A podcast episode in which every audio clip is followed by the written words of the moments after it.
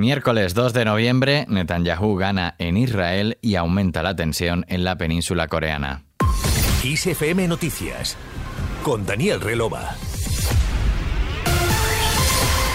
Buenos días. Seúl confirma que es la primera vez que un misil norcoreano cae en sus aguas. Corea del Norte ha disparado este miércoles tres misiles balísticos de corto alcance, uno de los cuales ha caído a poco más de 50 kilómetros de la costa oriental de Corea del Sur, según el ejército sureño. El presidente surcoreano John Suk Yeol ha convocado una reunión de emergencia del Consejo de Seguridad Nacional tras estos lanzamientos y ha asegurado al término de la misma que habrá una rápida respuesta y ha instado a prepararse para más provocaciones del régimen de Kim Jong-un.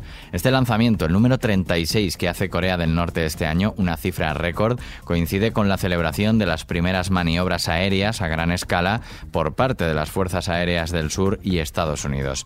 Y seguimos en Corea del Sur. El primer ministro surcoreano Han Duk-soo ha dicho que su gobierno hará rendir cuentas a la policía por su inacción ante la caótica concentración de gente en el barrio de Itaewon en Seúl que le costó la vida a más de 150 personas. Estos comentarios se producen un día después de que la Agencia Nacional de Policía hiciera públicas las transcripciones de más de una decena de llamadas a emergencias que advertían sobre el peligro en el callejón donde se produjo la tragedia.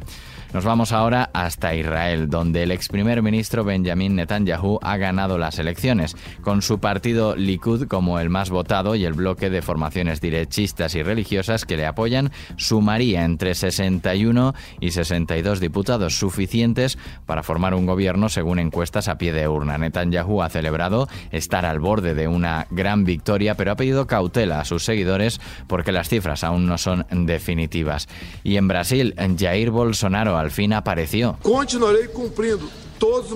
Continuaré cumpliendo los mandamientos de nuestra Constitución. Soy ahora el líder de millones de brasileños que, como yo, defienden la libertad económica, la libertad religiosa, la libertad de opinión, la honestidad y los colores verde-amarillo de nuestra bandera. Así terminaba el discurso del presidente de Brasil tras más de 24 horas de silencio.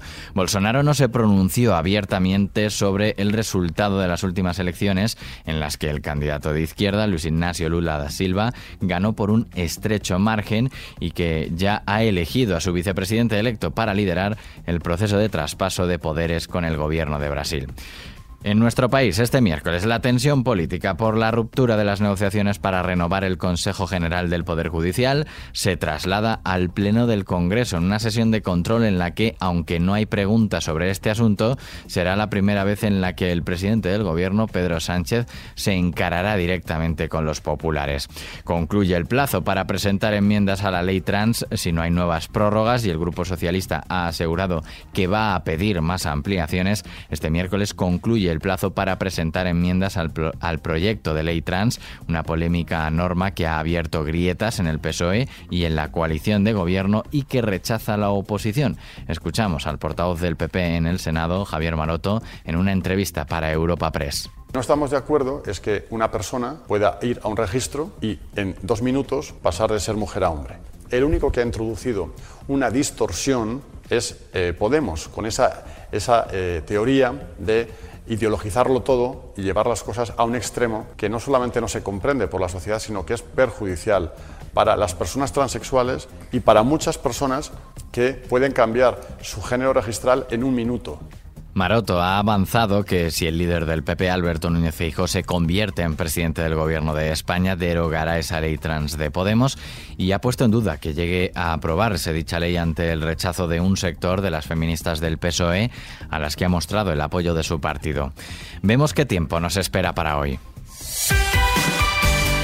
Bajan las temperaturas máximas en el área mediterránea y en alza en áreas extensas de las vertientes atlántica y cantábrica y en el Alto Ebro. Las mínimas descienden en casi todo el país. En el noroeste peninsular se espera un aumento progresivo de la nubosidad con precipitaciones en el oeste de Galicia que, con menor probabilidad y en forma más débil y dispersa, podrían extenderse al resto de la comunidad. En Baleares y buena parte del tercio este peninsular se esperan intervalos nubosos con posibles chubascos y tormentas ocasionales en las islas y en la comunidad valenciana. en la mitad noroeste y en Canarias. Sin embargo, predominará el cielo despejado con posibles intervalos de nubes medias y altas. Terminamos, Taylor Swift sigue imparable.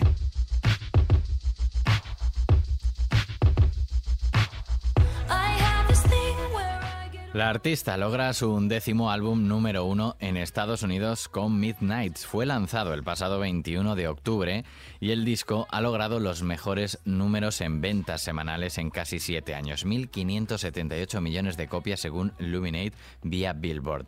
El último álbum en lograr una cifra tan alta de ventas en su primera semana de lanzamiento fue 25 de Adele en 2015, que rompió la escala con más de 3 millones de unidades. Este último logro de Swift la empata con Barbara Streisand como la artista femenina con la mayor cantidad de álbumes número uno en Estados Unidos. Ellas, junto con Drake, The Beatles, Jay-Z y Bruce Springsteen, son los únicos artistas con más de 10 discos números uno. Esto es todo, la música sigue en XFM con toda la información cada hora y ampliada aquí en los podcasts de XFM Noticias. Susana León en la realización, saludos de Daniel Relova, que pases un buen día.